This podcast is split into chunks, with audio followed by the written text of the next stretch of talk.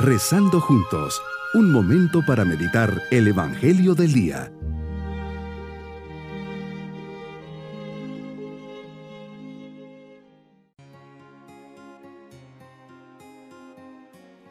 Les saludo en este día domingo de la vigésima tercera semana del tiempo ordinario.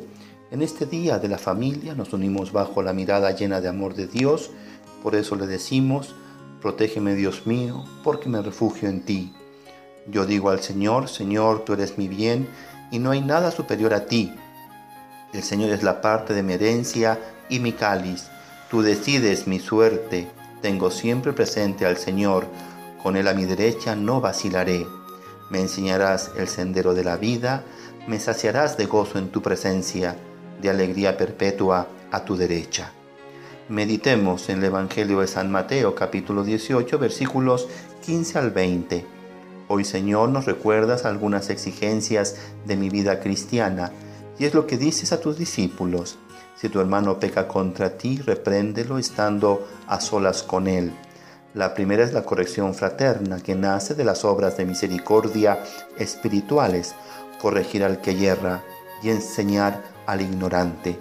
Y la segunda de la oración común, cuando dos se ponen de acuerdo para pedir algo, se lo dará mi Padre que está en los cielos.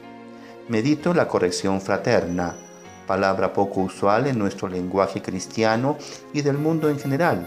Más bien saldría casi espontáneo el deseo de venganza por lo que se me ha dicho o hecho, el rencor que queda en mi corazón por la injuria recibida, la humillación e indiferencia por la que tiene que pasar la otra persona para pagar su delito el resentimiento que le demuestro porque me ha dolido lo que me ha hecho.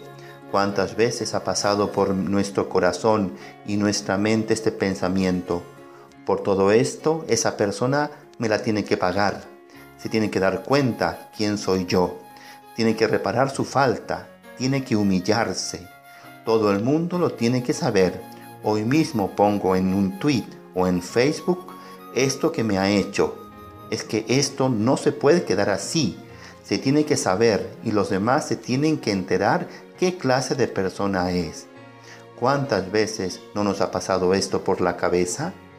Por el contrario, tu mensaje es totalmente diferente.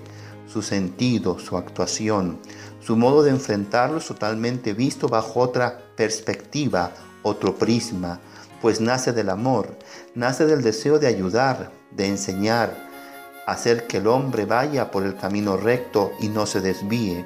Por eso es una intervención que solo debe buscar el bien de la otra persona.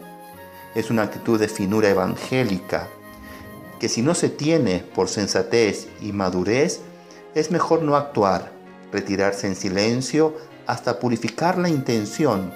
Si tu hermano peca, repréndelo a solas. No es llegar y hablar, es esperar el momento oportuno con las palabras exactas, con, finura, en el lugar conveniente. ¿No queremos acaso el bien de esa persona? ¿No queremos que se corrija? Entonces, ¿por qué muchas veces rompemos y arremetemos sin piedad y tino? Si te hace caso, continúa el Evangelio, has salvado a tu hermano. Si no te hace caso, llama a otro para que todo el asunto quede confirmado por boca de dos o tres testigos. Te lo confieso, Señor, muchas veces nos falta valentía para obrar así, nos falta madurez, la virtud cristiana, la humildad y el sincero deseo de ayudar y queremos pagar con la misma moneda, inventando acusaciones, murmuraciones, procesos e indirectas, porque no tenemos valor evangélico, porque no queremos ayudar por amor al prójimo o lo hacemos con una acusación en público, sin estar el, presente evitando ese a solas que nos indicas y que es expresión de la discreta caridad porque nos falta la fortaleza del amor verdadero y humilde. Cultivar la grandeza de corazón cuando indico el mal o cuando me corrigen. Nadie es buen juez de su propia causa. Esto alude a la otra frase que tú dices, donde dos o tres están reunidos en mi nombre, allí estoy yo en medio de ellos. Jesús te apoderas de una frase que andaban diciendo en su tiempo los rabinos y que sonaba más o menos así. Si dos o más están hablando de cosas intrascendentes, es una reunión de charlatanes, pero si dos o más se reúnen para hablar de la Torá, las enseñanzas de Dios, la morada de Dios está en medio de ellos. La novedad es estar reunidos en tu nombre, atentos a tu palabra, haciendo memoria de tus enseñanzas y de tu vida. Y la esencia de la iglesia es tu presencia misteriosa. Has resucitado y moras en medio de los que estamos unidos en tu nombre, y que te haces presente, seducido, dice Orígenes, por la unidad de sus corazones.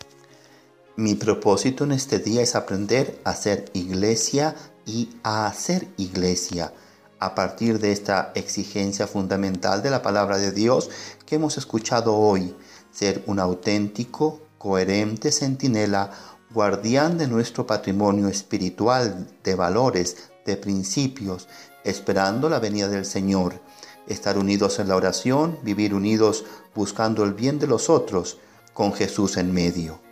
Mis queridos niños, Jesús nos enseña que cuando alguien ha cometido un error, le podemos corregir, hacerlo con amor y por el bien de esa persona. Así lo ayudaremos a que salve su alma. También nos dice que si nos reunimos más de dos a rezar, el Padre siempre nos da lo que le pedimos. Qué importante es rezar en familia. Y nos vamos pidiendo la bendición del Señor y la bendición de Dios Todopoderoso, Padre, Hijo y Espíritu Santo, descienda sobre todos nosotros. Bonito día.